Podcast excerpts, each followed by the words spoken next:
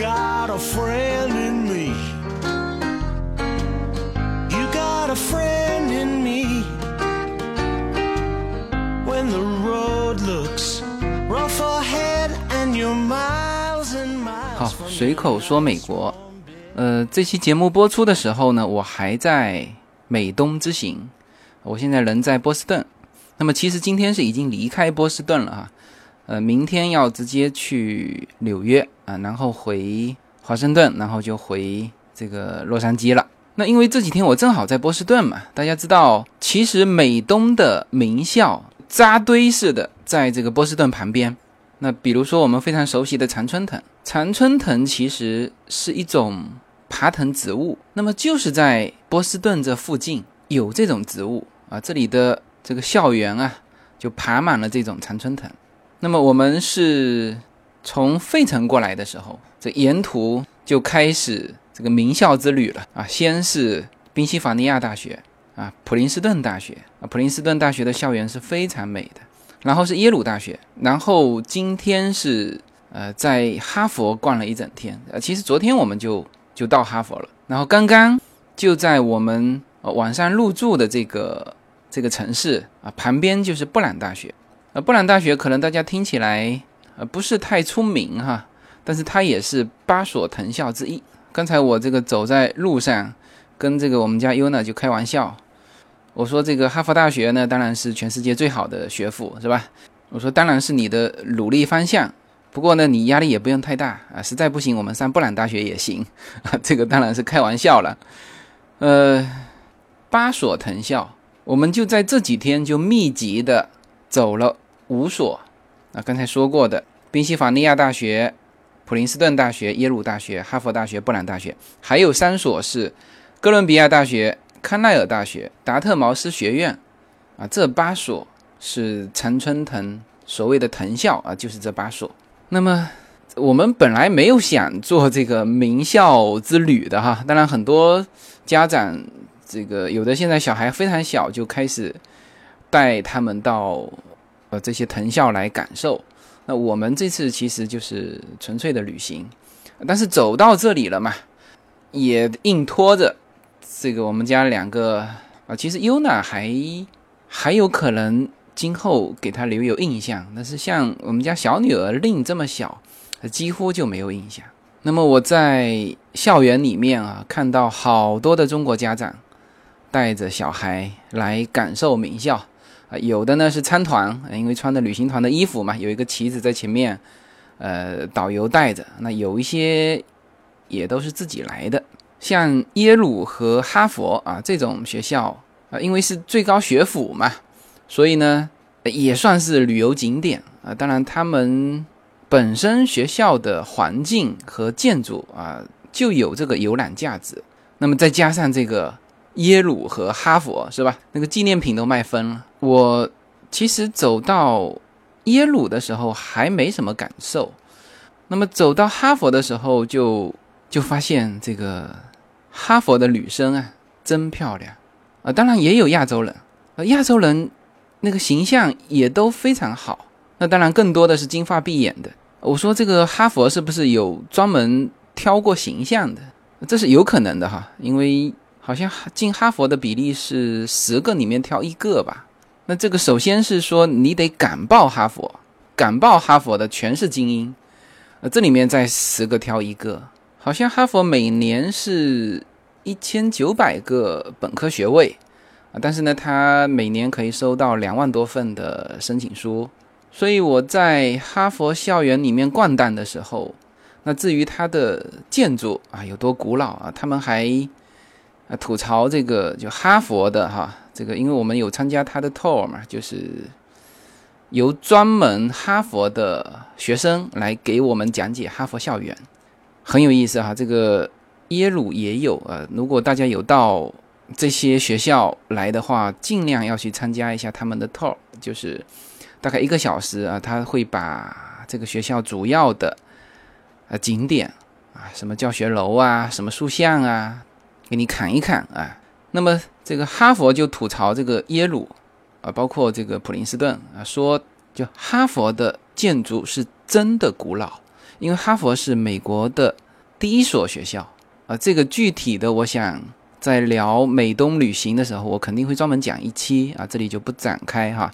就哈佛吐槽耶鲁说他们的学校是做旧的，哼这其实耶鲁的创办人是哈佛的毕业生，呃，确实就是差那么几十年时间。哈佛是一六三六年创建，那么耶鲁是一七零一年，那其实两个都是三百多年。你看这个哪里都有鄙视链，这个哈佛呢就比这个耶鲁啊建校早。然后就说这个耶鲁和普林斯顿的校园是做旧的，而哈佛的校园是真的就那么旧，这也是很有意思的话题哈。那么除了哈佛的这个建筑呃之外，那我们当然就很关注这个这个哈佛生嘛。那我的感觉是，这个这个哈佛的女生是真漂亮。这个我为什么老提这一点呢？就是按照我们。传统的观念来说，这个女生啊，能够读到世界最高学府，那这个外形得读成什么样，是吧？像哈佛的这些女生啊，那真的是属于形象又好、气质又佳，然后还那么高智商啊，这个是我让我极其羡慕的。这个昨天晚上哈，这个跟我们家两个女儿就啊，当然也是开玩笑了，就是我说这个。你看，我们今天去哈佛的那个图书馆，它呢必须是要有学生 ID 才能够刷卡进去的。那我们在门口，我们本来想进去嘛，后来就就没法进去。然后呢，我就跟 Yuna 说：“我说你呀，这个以后啊，如果能够考进这个大学，能够拿着你的学生 ID 刷进这个啊图书馆，能够带爸爸进来，我说那这个是我最大的心愿了。”就说完之后，我自己也觉得，就自己也不能免这个俗套。什么呢？就我在这一次的这个洛杉矶的呃教育主题的这个听友会上，还专门批评了我说，很多家长啊是想把是想让孩子啊活成喜欢的那个自己。我跟优娜说的那一番话一出。我其实我就知道，我也免不了俗套。就其实每一个家长啊，都希望孩子有一个非常棒的前程啊，或者说能够去实现自己啊没实现过的那些梦想。呃，我这里用的当然是希望哈，而不是说去要求。在我们逛这个哈佛校区的路上，优娜其实问过叶子。一个问题就是说，他说：“妈妈，你考大学的时候，呃，有没有想过考这个学校呢？” 呃，这个答案叶子是 思考了很久了。呃，最后呢，他是和优娜实话实说，就是说，我们当时，呃，包括其实他说的答案跟我的答案是一样的，就是我们当时其实对这个世界还不了解，优娜这一代就比我们要强很多。所以呢，呃，虽然我和优娜说的那番话啊，就是希望她能够，呃，今后能够有这个哈佛大学的那个学生 ID，因为我看到哈佛大学好多的美女啊，这个脖子上都吊着那个红色的，就把学生证挂在脖子上的那个那个挂绳啊，那是红色的，上面写着哈佛，然后那些女生形象气质又那么好。所以，我真的很幻想，我们家这两个就形象气质以后肯定不差啊。那就是能不能挂上那个哈佛红色的那个挂绳啊？其实我和优娜聊这个，那绝对是半开玩笑。我肯定不会对他有这个要求。呃，当然会不会在他心里种下一颗种子，这我就不清楚。但是，呃，只能说我们作为父母的哈，一方面是。努力的为孩子去创造一个他能够够得着的条件。那像我们当年是，其实是够不着的。我们班当时也很多同学修完本科之后出国留学，但是呢，说进藤校的还是没有，还是环境和条件的制约。呃，那么这次我们的旅行呢，到今天为止应该是。呃，肯定是旅程过半了哈。我们是明天就会到纽约，呃，几乎我们每一个暑假都会呃带孩子出来。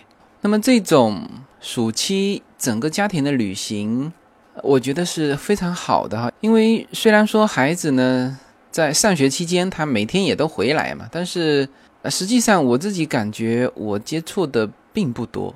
孩子上学之后啊，叶子带着他去各个补习班，回来吃饭，吃完饭洗澡，然后就睡觉了。那像这种的旅行啊，是二十四小时在一起啊，无论是呃我和 Yuna 还是我和 Lin，呃，就会有更多的交流。我在呃洛杉矶的这个听友会主题演讲的最后，我有说过这么一个观点哈，就是说我在回想我自己的成长经历。我觉得当时我的父母他们有一点做的让我非常受益，就是他们无论去哪里啊都有带上我。我非常非常小，我父亲就带着我出去见世面了啊。那那时候真的是叫见世面。我父亲的时候即使谈生意啊，有的时候也会带上我。那个时候我正好是初中，所以这种叫言传身教啊，其实也是一种陪伴。呃，其实像这种父母与孩子啊，共同去面对一些东西，其实是非常有益的。比如在旅途当中呢，都会有一些七七八八的小困难。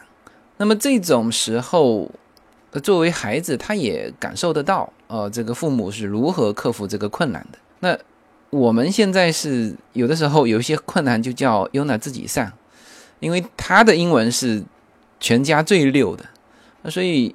叶子现在也都懒得说了，直接就是哎，你去自己跑柜台，呃，让他自己去跟服务生去交流。所以这种陪伴啊，这个其实也叫做共同成长。那么这种感觉就和我当时跟着我父亲的感觉是很像的，因为我们当时也感受得到他很多的压力嘛，那么也会跟着他的思维啊去思考一些。可能对于我当时的那个年龄，呃，比较比较超前的一些问题，那么这个其实也就是言传身教。OK，那么在第三期的这个节目开场之前，这个为了配合这一期的主题哈，即兴说了一些，那也正好我们这几天是密集的在穿梭在各个名校啊，所以，这个即兴的跟大家聊几句，给这个第三期的内容开个场。那么第三期的内容是非常精彩的。第一位和第二位啊，其实都有挑战传统教育理念的感觉啊，特别是顶剑兄的这个父母进化论。顶剑兄是已经培养了一个这个天才少年了哈。那么我呢是还在摸索当中。那么孩子其实是也是各有不同。呃，关于教育，我觉得最好的方式就是像这次的洛杉矶听友会啊这样，有这个相对传统的这个教育观点啊，也有极其颠覆性的教育理念。所以呢，我建议大家哈，好好听一听这一期的内容。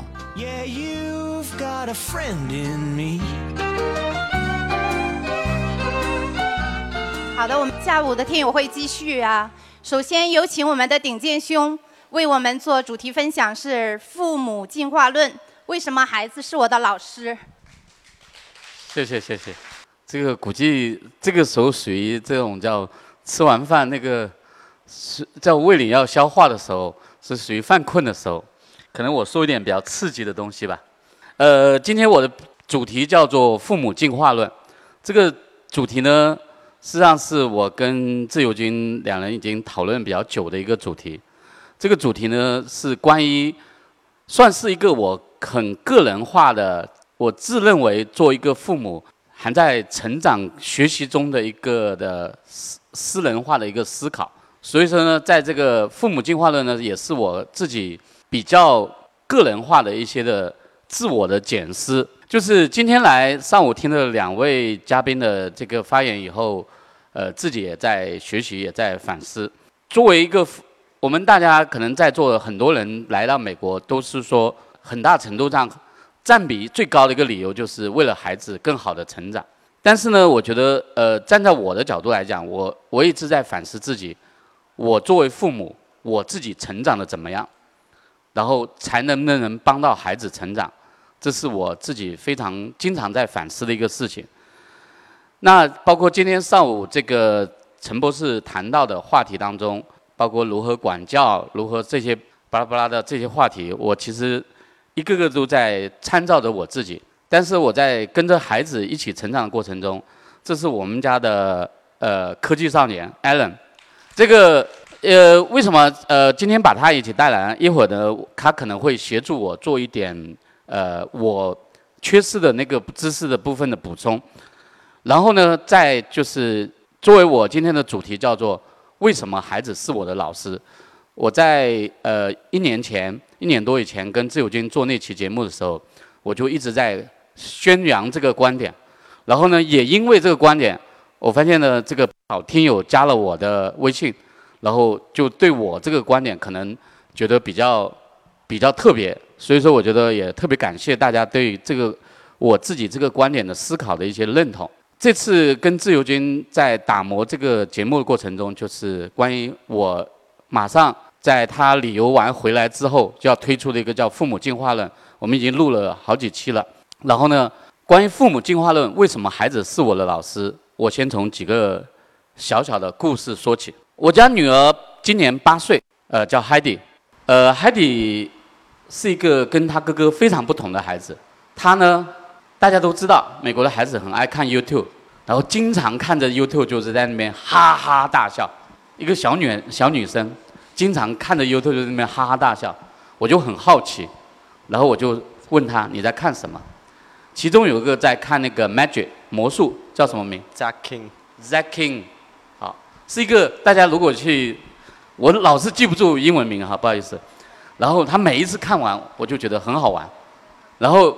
哎，看着这个 Zack King 呢，原来 Zack King 呢，他他以为他也能做得出来，我就告诉他，其实 Zack King 这个叫后期做出来的，它全部是视频剪辑的效果。这个哥哥知道，我知道，但妹妹不知道。他但是他对那个 Zakin 的东西非常非常感兴趣，使得这个过程中我就陪着他一起看。看了以后呢，今年呢，他开始看抖音。好，大家都笑了，因为。不知道大家有没有看到过，在总是有一些微信公众号在说，为什么我不让我的孩子看抖音？因为它是一个让孩子麻木、让孩子堕落，甚至变成一个手机废人的一个工具。直接那个有个很著名的公众号，直接说玩抖音的孩子基本上成了手机废人。然后我就我听完这句话，我当时很纳闷。那我们在座的，是不是每一个家长都成了手机废人了呢？为什么会有这样的家长会写出这样的文章出来？因为他们要阻止孩子看抖音，因为他们觉得抖音太可怕了。那个文章里面说，抖音里面东西都是光怪陆离的。这个，因为你没有看过更好的，所以抖音是完全不值得孩子看的。我就很有兴致的陪着我的女儿，经常在一起看抖音，然后发现。其实，当这个家看到那篇我写那篇文章的家长在看抖音的时候，他写出光怪陆离，他认为孩子看抖音是会成为这个叫做手机废人的时候，我真的看到了另外一种叫做认知的局限。我在想，当我很年轻很年轻，在跟我儿子一样听 A 姐的时候，在甚至跟我女儿一样的时候，我非常喜欢留长发。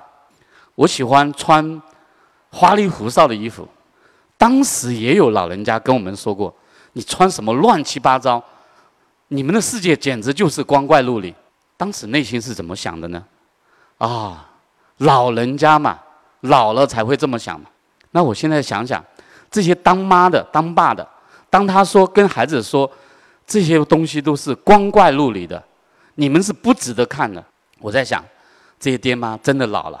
不管他今天可能是二十多岁的爹妈，还是三十多岁、四十多岁的爹妈，那我觉得我在陪着女儿在看的这个过程中，我发现，我就跟女儿说：“你看他这个创意多有意思啊，他这个剪辑做的多有多有特色，然后你看他摆了多少个动作，拍出了这个效果，然后结果女儿就拿着我的手机开始在试，八岁的孩子开始在试，就是他开始学会了用呃 iPhone 里面的那个环形照片，开始来拍出我他他把我一张照片里拍出四个我在那个照片里面的效果，没有人教他，就在抖音里学会了，然后。再后来，我现在开始跟着他建立一个我的账号，他的照片跟我的照照片在一起，开始在录他自己特别好玩的，比如说海草舞啊什么这些东西。我发现孩子的创造力其实就这样慢慢来了。其实我我发现原来看不惯抖音的那些家长，基本上都是不知道创意力有多重要的家长。因为背后需有需有 MV 的拍摄能力，需有视频的剪辑能力，需有构图能力。将来这些孩子极其有可能，将来都是好莱坞的中坚力量的人物。因为今天的小视频，今天的这些内容，在这个世界有多么重要？今天这个内容产业占据的份额有多大？而这些天天这么小。就对抖音这么感兴趣的孩子，他们将来可能都是这些中坚力量。这是我跟女儿学到的第一件事情。我发现抖音 Zacking 有多好玩，这是我八岁女儿教会我的第一个第一个课程——创意课。第二是说说这个游戏，大家都说这个孩子打游戏怎么办？包括今天。其实两个老师都说，其实我发现这个大家在说这句话的过程中，都有个很重要的词，就是不希望孩子打游戏，但是游戏又不能制制止，因为如果你制止他在学校没有跟别的孩子没有共同话题怎么办？所以说又不得不要限制他，无奈的，呃，这个叫做陪着他，允许他打一小段的游戏，这就是。绝大部分的家长的，我有个好朋友在广州，他是法国留学生回来，是我跟我我们家少年非常熟，他儿子十岁，特别好玩，他儿子很喜欢打游戏，然后这个爸干了一件什么事情，他也开始打游戏，结果这爸是理工科的，学摄影的，整个呢就属于越玩这个水准就越高。结果后面呢，他直接组队，组了一个队，叫什么游戏？他玩呢叫部落冲突。部落冲突，一看只在里面玩部落冲突，再后来他也玩进去了，再后来他组了一个队，我家少年也在那个其中的那个 team 里面，但是他水平实在高，最后他十岁的孩子发现太没劲了，所有的都打不过老爸。最后他说，周末跟他爸说：“爸，我们踩单车去好不好？”广州有个大夫山，然后他主动邀，一到周末说：“我们不打游戏了，我们一起去踩单车去放风筝去，更好玩。因为那边他可能比他爸跑得更快，玩得更好，因为他已经 这个他爸游戏玩得太好了，我的水平比他差一点。”然后我就跟着我们家 Allen 也开始玩吃鸡，但是我的吃鸡的水准很快就被 Allen 属于鄙视，进入鄙视链阶段了。但是呢，我在这过程中我发现，其实吃鸡游戏真的挺好玩，背后是有一个，就是有一个叫协作关系，背后还有就是你解决任务的能力，包括你如何在有限时间内。找到有效的解决方法的能力，这些都是在这个游戏里面在锻炼着孩子的思维的。而我，我就发现，哎，然后我在跟艾伦在交流的过程中，我就问他这个里面有些什么好玩。然后他那天跟我说，就在上星期跟我说，他说这个东西背后，当你买了这个十块钱，十美金，它就会有不同的 level，它会有不同的奖励。它会给你不同的资格，而这背后叫做有效的奖励机制，恰好是游戏里面最有价值的东西。Allen，吃鸡买完这个会员里面有什么资格？好，那我说一下这个在买十块钱后跟那个免费用户有啥区别？让我直接上来讲。然后呢，这个游戏呢，它是免费下载的，就是你下载不用钱的。但是你玩呢，你会发现你很没劲，因为你的皮肤都是叫什么默认的，就是别人看到你都以为是你是那种新手，就没有花钱的新手。虽然你可能不是个新手，但是你花十块钱后呢，你有各种炫酷的皮肤和你可以做的跳舞，就是比如说你把别人击倒后，你可以在上面刷一段舞，让他就是很那种无奈，那这那是很好玩的部分。但是关键我发现最让人就是最吸引人的部分是，你花十块钱，他给你一千个这种游戏虚拟币，你然后你再用九百五十个虚拟币去买你这个叫 Battle Pass 的类似个会员的东西。但如果你你一旦有这个会员呢，你就可以。继续玩，花更多时间上面，你可以把你所有成本，就是这个虚拟币啊，都这叫什么赚回来？你差不多可以赚一千五个虚拟币。也就是说，你下个季度你想再去买这会员的时候，你一分都不用花。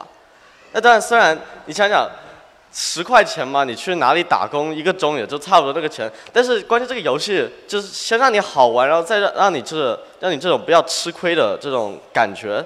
所以它导致你可以在这种游戏上花无数个小时去玩，但是你你也不会觉得无聊，因为你脑袋里想的是我一定要省下这十块钱。好，这就是游戏。好，这是他的研究，然后我就跟他说，你能不能帮我根据套这套逻辑，帮我在我的产品里面帮我做这个设计？他非常高兴的帮我，就在前天晚上，他帮我做出了第一稿。就是如何把我的用户捆住的这重逻辑，就用他刚刚讲的这套的吃鸡里面学到的游戏，我我说我非常需要帮把我现在的创业里面的用户怎么完成激励、完成奖励，包括完成更多的捆绑，这是他帮我设计的出第一稿，然后我们会根据这一稿不断的去优化。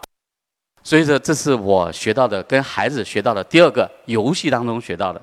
第三个，这个张教委还在不在？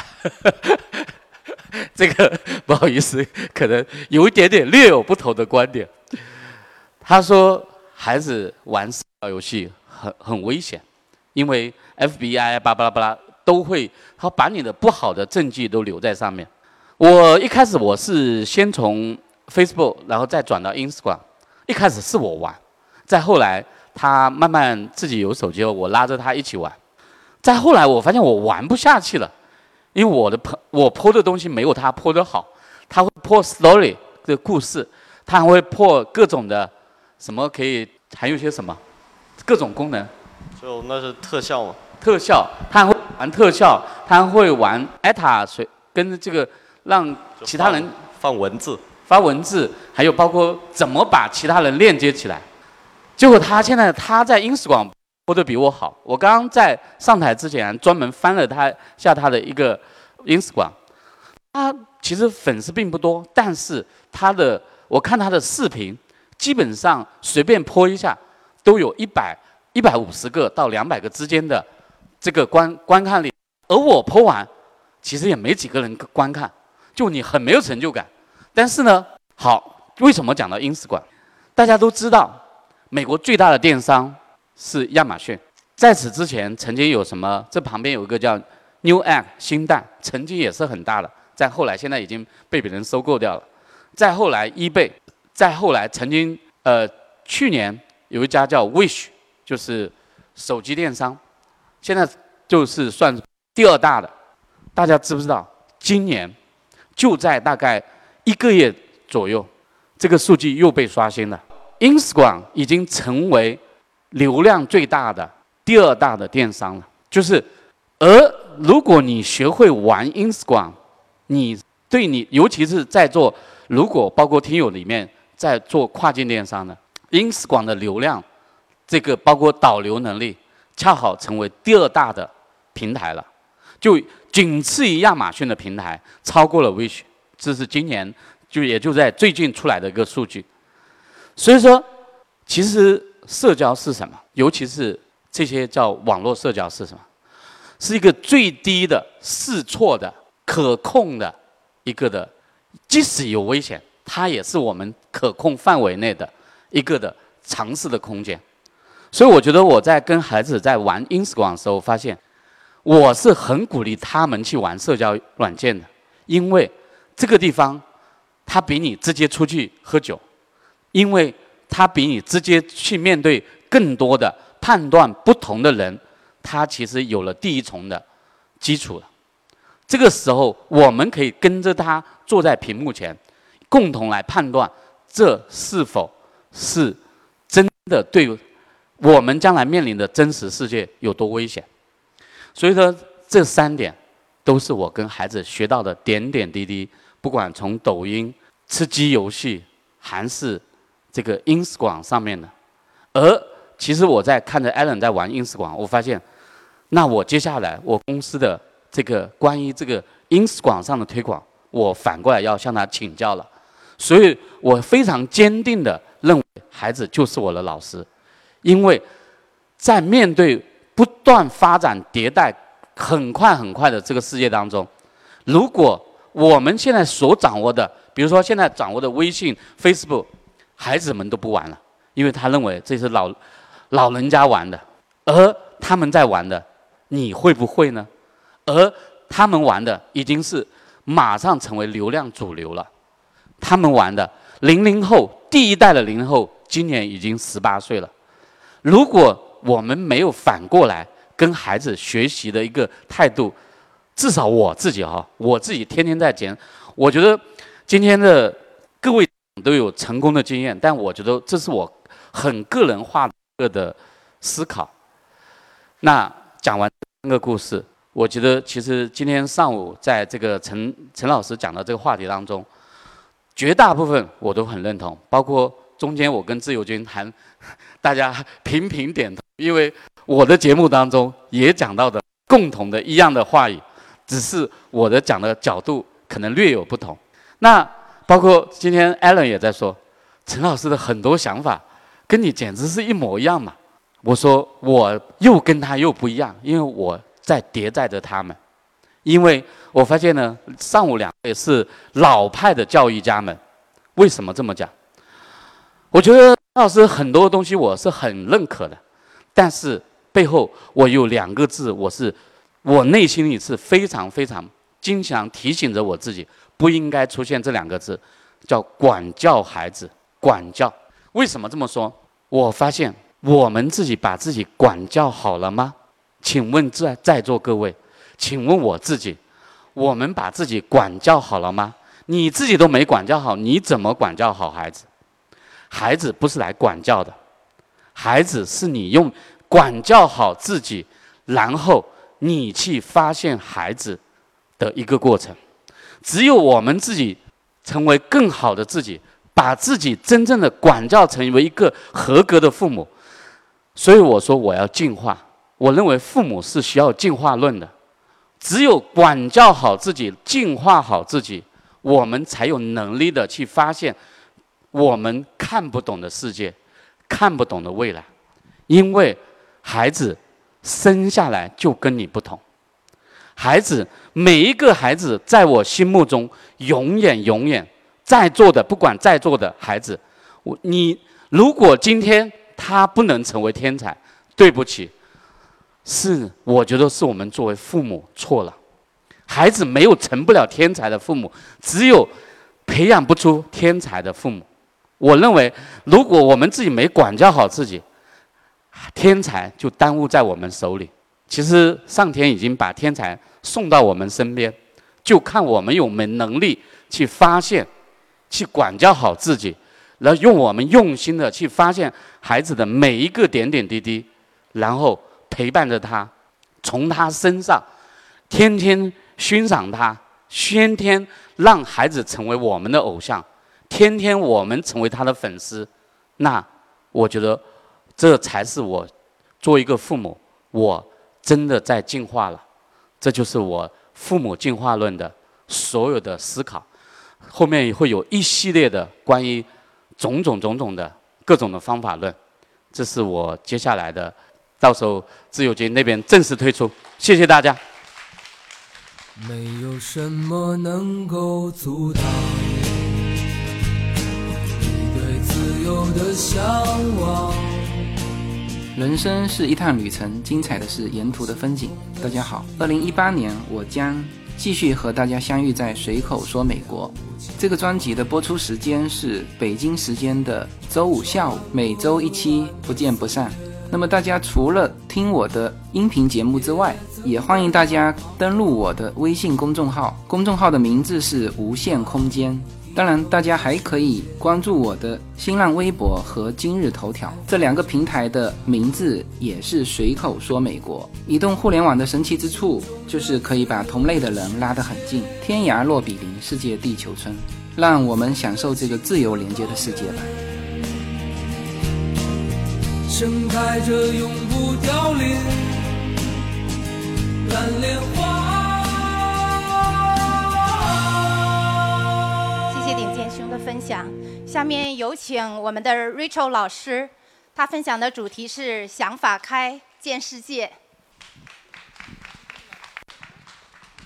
啊，谢谢自啊自由军，然后谢谢大家。呃，顺便介绍一下啊，这个呃 Rachel 老师曾经也当过我节目的一个嘉宾，有一期节目叫做《请在你孩子的话前停留十九秒》，当时他就是嘉宾。呀，sorry，不好意思，我口才、语言表达能力不太好，所以我把我要把全部的东西都要写下来。嗯，我上一次讲话也是下午的时候，在一个高中的礼堂，然后那些高中生也是刚吃完饭，也 也许是我讲的太无聊了，然后一大半儿的学生都睡着了。然后刚才听到陈淑芬老师的演讲，嗯，我觉得我学到了很多。我自己就是寻求他人认可的心理需求很高的那种人，所以那个我妈初中开始就让我上的私立学校，嗯，后我的年纪可能比陈老师、张老师的孩子们大十岁，可能大半个 generation。他们的例子呢，可能是很成功的例子，比如说上医学院啊，当学当医生，或者 Carnegie Mellon 去肯肯亚啊。然后我们大众会把他们这些例子说成成比较成功的例子，我的例子可能就是不太成功的例子。嗯，我是一个艺术家，啊，不是设计师，是那种死了以后就是才出名的那种画画画画的艺术家。所以我相信很多在座的家长也不希望您的孩子将来做艺术家。啊，陈淑芬老师儿子上的那个 Carnegie Mellon 是我梦想的学校，但是我没没考上。UCLA 考大学和研究生的时候都没录取我，最后我选择上 Cal Arts 加州艺术学院。嗯，我自己没有小孩儿，好多时候我自己觉得我自己就是个小孩儿。嗯，但我觉得我妈是很会教育的妈妈，她经常呃，我经常跟。我的朋友说呀，我最好的朋友就是我妈，我的偶像也是我妈。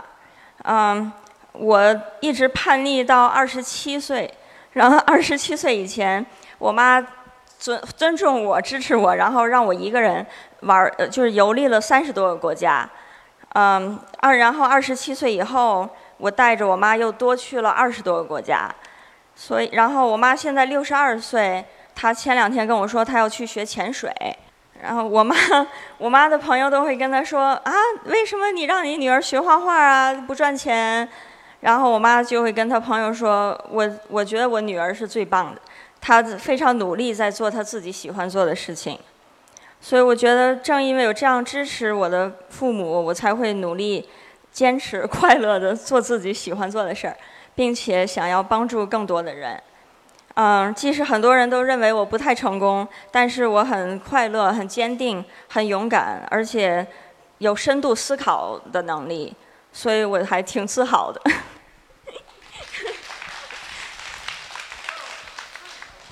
对呀，刚才陈老师问说，啊，是什么风把你吹过来的？我想说，我我是来打个广告的。对，也许回答的太诚实了。但是，嗯，我这个广告不是为了我的机构打的，而是为了艺术，为了教育或者艺术教育打个广告。谢谢自由军给我这个机会来分享。呀，我是嗯，来自 One House Art Experience 一家儿童艺术体验馆的 Rachel 老师。然后下面我要分享一下我们儿童艺术课程编排上的理念。这个是书面稿，我想可能会比较枯燥，请大家尽量不要睡着。首先，我们要知道，画画只是艺术的一个部分，而画画是孩子与生俱来的天赋。小朋友们来画画、接触艺术，主要的目的不是为了临摹一张漂亮或者成人喜欢的画。而是从画画或者艺术课中学到思考方法、开阔建造，进而和世界连接。画画是一个发现的过程，发现孩子的天赋，发现儿童与我们的不同，发现成长的秘密。我们的课程编排有五大点：想法、开、建、世界。嗯，第一点是想。idea，嗯，思考、疑问、畅想、理念、思想、意见、想象。人是会思考的动物。我们和动物、机器的不同就是我们可以想。动物、机器可以选择，但不能畅想。我们想象新的主意，进而创造新的事物。画画是考验一个人创作的能力。我们前面的一张白纸，从画什么，如何画。用怎样的材料画，如何和观看者有共鸣？我要表达什么，都是需要深层思考的过程。孩子们在创作的过程中，不断发现，不断思考。有有些家长说，我的孩子没有想象力，这是不可能的。从无到有，您的孩子在纸上画的第一张第一笔，就是他孩子自己的想象力。我没有从第一笔就带他们临摹，就是想象力。啊，如何把把我们的思想用艺术的方法展现出来？这个连接到第二点法，method，方法方式。我没有用 technique，technique 是技法这个词，而是用 method，用有效的方法展现创意，用方法展现我刚才说的第一点的想法。当然，画画需要一定基本功 （technique）。基本功只要假以时日，用心花时间，每个人都可以学好。相对于较死板的数学公式或者法律规则，艺术是多元的，艺术的方法是千变万化的。孩子们在学习艺术的过程中，会接触到更多灵活有创意的方法，找到解决问题的方法，勇敢面对挑战，呃和困难。第三点，开 open，做一个开阔的人，触觉、听觉、味觉、视觉、情感的开阔。意识是从体验出发的，是最接近感官和感情的直接抒发媒介，是我们在课本知识上学不到的。只有用心去体会，感官和感情才越开阔，我们感知的东西越多，反馈给我们的感情就越丰富。我们才越能去发掘快乐，从而滋养孩子纯真、热情、开放的健康人格。艺术有很多方式、方法、风格，可以开阔孩子们的视野，从而让他们更能接受呃，能接受各种方式挑战。视野越开阔，提高生活的品味，才可以创造出更多的方法展现想法。建，make。画画是眼手脑的结合。我们学习艺术，画画是创造一个物体，同样也是艺术家自己想法的一种表现形式，抒发一种情绪感。比如音乐表演也是艺术的形式。我欣赏每一个孩子的作品，呀，我欣赏每一个孩子的每一张画、每一幅作品，因为这每一幅作品都是孩子的创造力、情感以及想法的体现。啊，是他们自身与这个世界联建立联系的通道。在这里很重要的一点是，我们大人通常会干涉小朋友们的创作。对于画画，家长和老师都要充分考虑孩子的感受，尊重孩子的选择和想法。家长的信任和确信，能够极大的给予给孩子们鼓励和自信，帮助、关注、关心、助力孩子的成长。这样才可以培养出热爱生活、热爱艺术、热爱自己、热爱家人、关心别人、尊重别人的孩子。所以我们应该更加重视学习的过程，而不是结果。最后一点是世界，the world。我相信画画，任何艺术形式可以改变世界。我们看到的可以称之为艺术品的东西，都是世界性的。梵高的画是艺术，登陆火星是艺术，卫生纸的发明是艺术，特斯拉是艺术，牙套也是艺术，因为这些都改变了世界。如果家长选，如果孩子选择当画家，家长也又不同意了。画画没钱，死后才出名。我相信大部分孩子学画画的目的都不是为了当画家。那为什么我们不通过画画的过程学习一些技法之外的东西呢？技能是用时间累积的。对于我现在大部分的学生，三岁到十一岁而言，技绘画技法不能给他们的未来带来任何帮助。世界观、开阔的视野、强大的内心，才是我们需要的的健康特质。用艺术、绘画作为渠道。这些特质会一点一滴渗入孩子的内心，不再惧怕困难，不再惧怕新生新生事物，不再限制自己的眼光。他们的世界在绘画或艺术中逐步完善和扩张。做到这些非常不容易。一个礼拜两个小时，无论是从绘画技法还是表现想法，都是不够的。我们应该重视孩子成长的过程，而不是他一时的成果。画画出一张所谓让大众广泛喜欢、觉得好看的画非常容易，临摹与抄袭就好。但我宁愿孩子能够走得更远更长。孩子成长的这棵大树的根抓得越深越牢，他的将来也会越成功。在老师的帮助下，孩子们先创建一个想法，再用有趣的方方法展现想法，保持开阔的心态。创建一个属于孩子们自己独特的世界，从而启发或者改变现有的世界，这是一家的艺术课的宗旨。我想，如果家长们把注意力转移到想法开见世界，可能就不会纠结在我的孩子到底画的好不好的问题上了，因为比起一个画的好，一个充满奇思妙想。善于创造，也积极改变，动手能力超强，热爱生活，充满希望的小家伙，不是更重要吗？谢谢大家。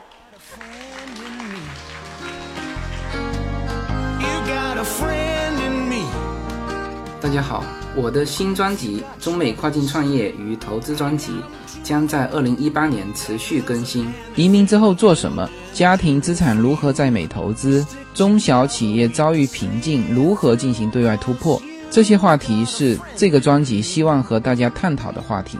自由军将携手美国东西海岸多位成功创业者与投资者，为您细细分析美国的创业与投资环境，讲述中国和美国这两个世界上最大的经济体有哪一些跨境的商业机会，以及有哪一些完全不同的商业环境和经营理念。如果您需要自由军和二十多位成功的美国创业者和投资者成为你的智囊团，那么加入我们吧。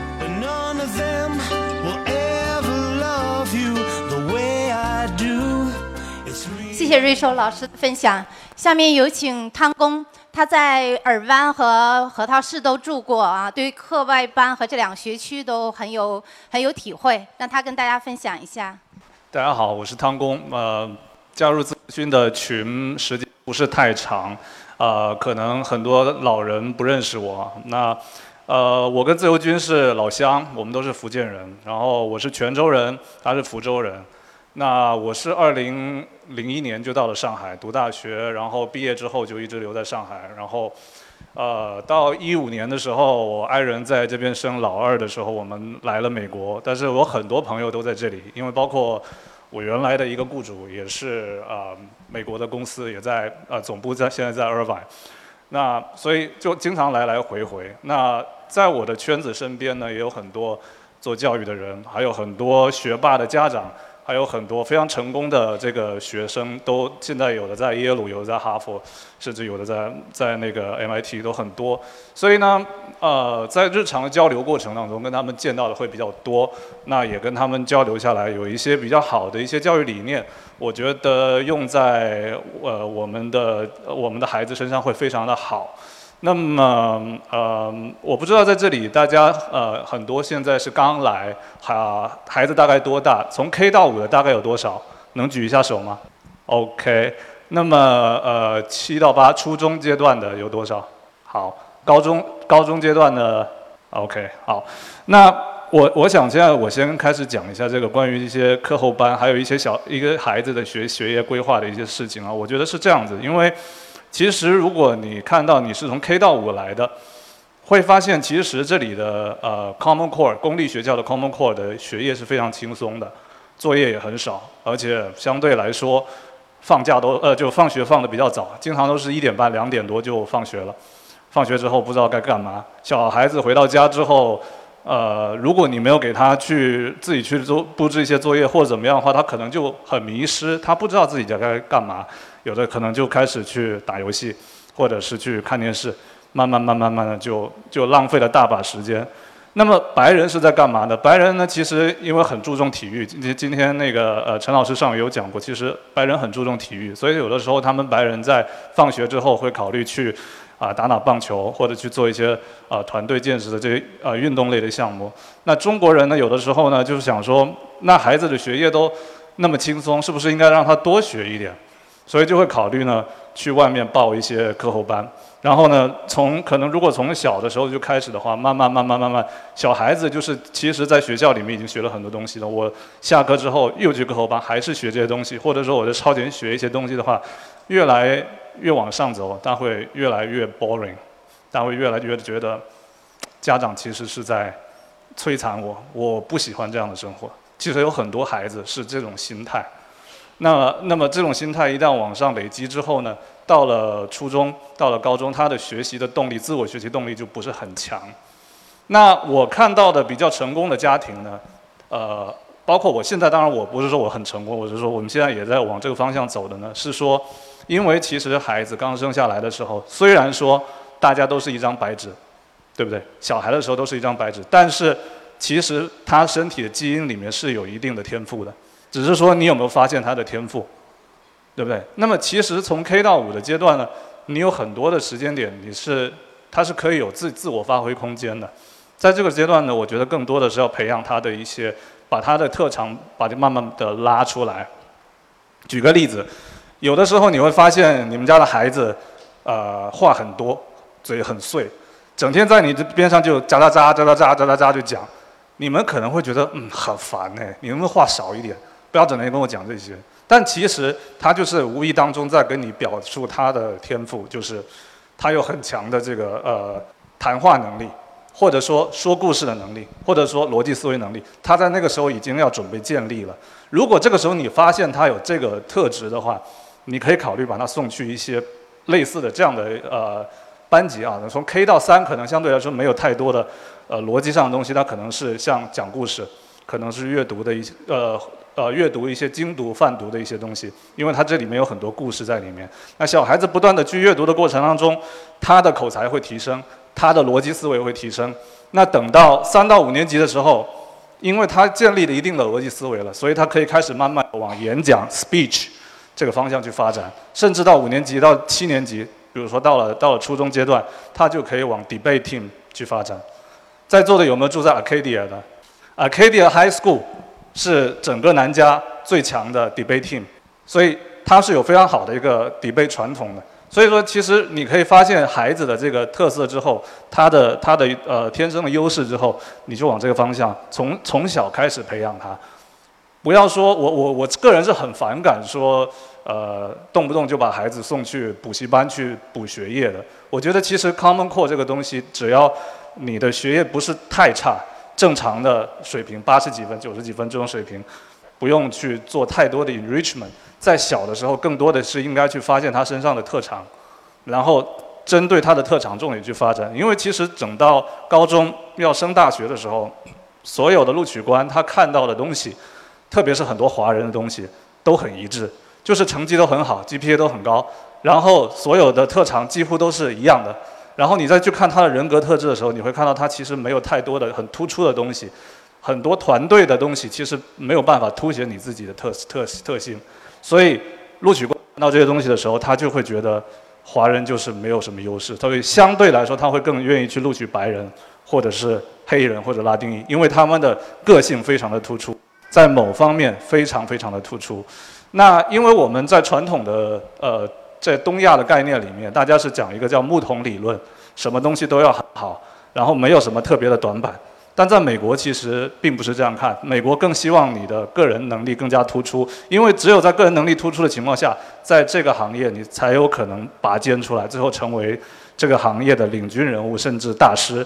那这样的人对于学校来说是有帮助的。如果说大家都是差不多啊，都是像一桶木桶一样，那可能不是那些顶尖高校想要用的，可能就是你可能最终就进国立大学，或者是五十到一百名的学校，最后出来就是正常的打打工这样的一些水准，那不是那些特别特别好的学校想要的，啊，所以我是觉得说，从小的去发发现孩子的一些特性，然后从小的时候就去开始去往这方面去培养是很有必要的。那我之前，我们一五年底、一六年初刚来的时候，我们是在 Diamond Bar，我是住在 Diamond Bar，然后住到今年，然后搬去啊 Urban 学区，啊，我会发现这两个区域其实有蛮大不同的。我想在座应该有蛮多是河道学区，蛮多是住在尔湾应该是有吧？住住住 WNA 学区的能举举个手吗？Warner Diamond Bar，OK，Urban 呢？嗯，对，这这两个城市，我像这这三个城市现在应该是最火的三个华人城市。那我的感觉是说，其实沃纳学区呢相对来说比较小，但是它的呃资源相对比较集中，包括课后班的资源也比较集中，但是不像呃尔湾那边，尔湾那边呢比较大，尔湾六九点六九 mile，二十七万人，非常大的城市，所以它的课后班的分布呢就非常非常的。广特别特别的多，然后你有的时候你要去接送孩子，都是一件很难的事情。从学校接过来，几点到几点在这个班，几点到几点到那个班，这个通勤是非常痛苦的一件事。我不知道尔晚的家长有没有这个 这个感觉，还是说大家都是放在 Roosevelt 那个那个那个那个补习中心？因为我知道 Roosevelt 有一个补习中心，大概可能有三十还是四十家补习机构。对，但那个。或者是做那个 test prep，就是高中的时候做这个呃 SAT、ACT 的这个 test prep 的一些一些一些补习的啊。嗯，我个人的感觉，像这两个学区呢，可能相对来说，沃纳学区的这个呃人文关怀会更多一些，因为其实呃我从 K 到五吧，这基本上我们会分成每个学期会分成三个 semester，包括这个呃。就圣诞节之前的寒假、春假，还有啊夏呃 summer break 之前的这个，会有三次的 report。那我记得我的印象当中，然后除了我们孩子之前在 Qualcomm 之外，其他的几个学校的家长我也跟他们聊过，都是这样，就是说每一次的 report card 分下来之后，老师都会有一次 individual 的 meeting conference，就是跟家长一对一的机会，你可以根据呃他的 report card 跟老师一对一的见面交流。但这一点呢，在我在 Irvine 就做不到，因为 Irvine 呢，基本上因为现在全部都是已经是呃电脑化了，所有的 report card 全部在线上，那就是等到呃学期结束之前的当天，可能就直接上上传到网上，家长自己去下载下来，自己去看，所有评语都在上面，你可能没有啊去呃跟老师一对一的面对面的去沟通，相对来说这种这种的沟通就会少很多。啊，这是我觉得两个学区蛮大的不同。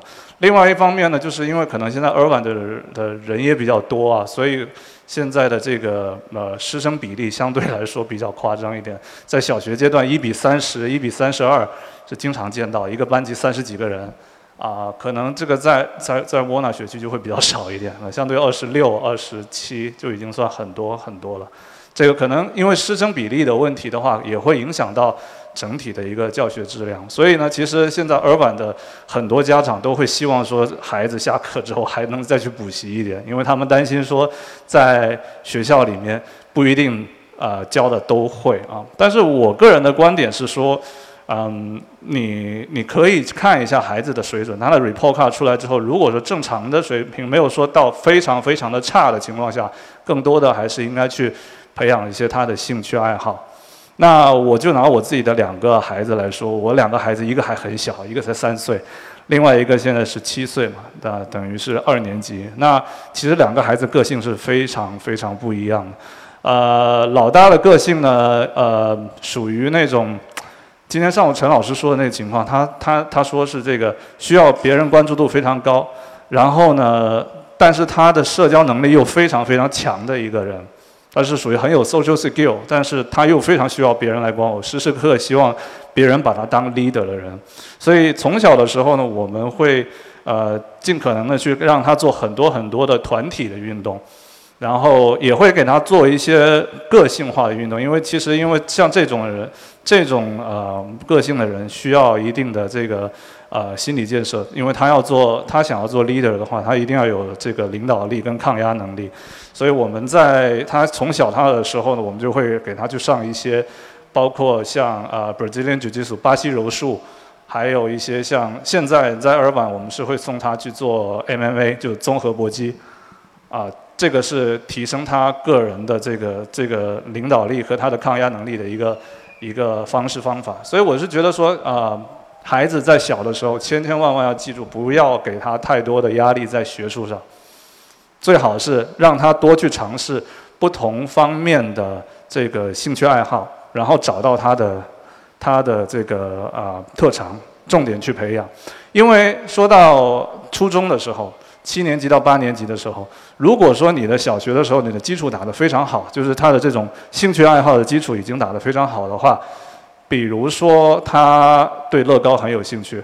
他对机器人很有兴趣。如果你在很小的时候，比如说四五年级的时候已经接触到这些东西的话，一旦他进到初中之后，他就很可能能够进入到他们这种 science science Olympia 这个这个团队这个体系里面。因为其实从七年级到九年级的这个初中阶段，是全国有这个呃奥科学奥林匹克竞赛。这么个东西啊，科学奥林匹克竞赛当然它是有团队的，两个人一组的，但是也有像这个数学奥林匹克，也有像物理奥林匹克、生物奥林匹克。在美国的这个奥林匹克竞赛是分很多分很多个学科的。如果说小孩子在从小他已经养成了这个兴趣跟爱好的话，他到了初中之后。就会非常非常的顺利的就进到那个那个那个阶段，然后就会往那个方向去发展，啊，然后你的更多的重点的培养就会往这个方向去发展，而不是说整天很枯燥的，就是让他去，啊，学英语、学数学，然后去补习这些东西，他会觉得很枯燥，他的学习动力也不会很强。因为其实我觉得，传统的我们东亚的教学方式是让你多练习，多练习完了以后呢，你就会形成一个叫。啊，机械式记忆嘛，因为你的机械式记忆在你的脑子里，你就一直做，一直做，你就熟练了。熟练了之后，你当然遇到题目来说，你就会做得很好。但是我想问各位，你们现在高中教的东西，还记得多少？基本记不住，就是因为这是机械思维，它不是发自内心的呃的想法，不是我内心想要学的东西。然后我机械式的记忆之后，我永我我不可能永远记住。一旦有一段时间不去练习了，我就忘记了。因为我不知道它的根本原理，所以今天上午陈老师在说四年级的除法的时候，就是这。其实他们的除法跟我们的教的除法的思维逻辑是不一样的，他是从除法的呃的这的呃原理本质来教的。所以小孩子对于除法的认识和我们小的时候在国内学的是完全不一样的啊。所以我我我个人的感觉呢，就是一定要从小孩子的兴趣爱好出发，从小开始培养。那我现在呢？呃，在在嗯，刚刚就前天，前天我刚刚去在沃纳跟丹麦玛买了一个课后班。那我买这个课后班的目的呢，是为什么？因为我比较认同他们的理念，就是因为它其实只覆盖 K 到五，它只覆盖 K 到五，但是呃，它所提供的服务的的课程呢，是其他课后班没有的。比如说我们在 K 到三的时候就可以呃。就每天都有课啊，每天都有。星期一我们是呃 speech and debate，星期二呢是这个 Lego and robotic，星期三是科学实验课，啊，星期四呢我们有一些呃写作，呃写作的一些东西，星期五又有 art，所以就有点像一个小的学院、小的大学，让孩子在小的时候尽可能去多涉猎一些广泛的爱好。然后呢，我们在这个过程当中会发现每个小孩子的特特质，发现这个特质之后，我们会跟家长说，这个是他的非常独一无二的特质，你们应该怎么样去培养，应该往这个方向去去走，会比较好一点。啊，所以我我个人的观点应该是这样，就是说，啊，特别是小的时候，现在 K 到五的时候，大家都还有机会，重点去挖掘出你们孩子身上的一些闪光点，身上的一些天生下来的一些特质，然后以这个为出发点，重点去培养他。当然，最好是往啊专业性的比赛的方向去走。比如说上一次奥林匹亚，比如说呃物理奥林匹克、化学奥林匹克、数学奥林匹克，从从这个市里面开始，市里、州里、state，包括这个国际的，这样走上去之后，孩子的履历也很好看，孩子自己的自学能力也很强。到了他最后到十二年级申请啊大学的时候，他的这个履历就非常非常自然的就出来了。那而且。对于招生官来说，他一看到这样的履历，也知道孩子的学习能力很强，而且他有非常独一无二的特质，也更容易在这个未来的大学的录取当中更加成功。所以，呃，我的观点就是说，大家，嗯，要一定要坚持从孩子的这个兴趣出发，首先了解、理解你的孩子，跟他沟通，看看他想要什么东西，看看他在哪方面比较强大，不要说因为看到孩子。好像有一些个性不是太好，就想去，就想去把他扼杀掉，还是希望他走到正途。我觉得这也是不对的。这这点我跟顶尖兄的观点也是很很相似的。那就像刚才说的，小的时候可能有的人话多，也许这是他呃逻辑思维跟跟谈话能力啊的表现，包括他以后有可能会走向辩辩论这条路，以后有可能会成为一个非常好的律师。对不对？这是谁知道呢？这是一这是一条一条路。比如说，有的孩子从小就非常好动，你可以让他试一下往体育方面发展。比如说，他是不是比较适合呃打呃踢足球、打篮球，或者说啊他是不是比较适合搏击，或者说是不是比较适合跆拳道？Anyway，你都可以去尝试，因为在这样的过程当中，他的身体会呃越来越强健，同时他的 energy 散发之后，他会有更多的专注力在其他的事情上。这样，这样也许就他就会成功呢。啊，比方说像我们家的老大，他其他方面可能没有太多兴趣，但他对于这个动物的这个知识非常感兴趣。一年级的小朋友，他他懂得非常多的爬行类动物的一些名词，我根本都不认识。这就是他自己看书的过程，他他对这东西感兴趣，然后他就会非常非常专注的去学，会非常非常专注的去记这些单词。那突然之间冒出来一些。单词你不认识的时候，你就会惊诧，原来孩子的天赋在这里。所以我希望说，大家能够啊静下心来，慢慢的去发现啊每个孩子身上的闪光点，然后呢把这个闪光点提炼出来，在未来他的他的学习过程中，他的课后班的时候。尽量的往这方面去发展，最后能够把这东西训练出来。这样的话，我相信每一个孩子都有机会走向成功。这也是我觉得我们这些家长的一个呃一个一个想法跟心意吧，好不好？这就是我的一个分享跟心得，谢谢大家。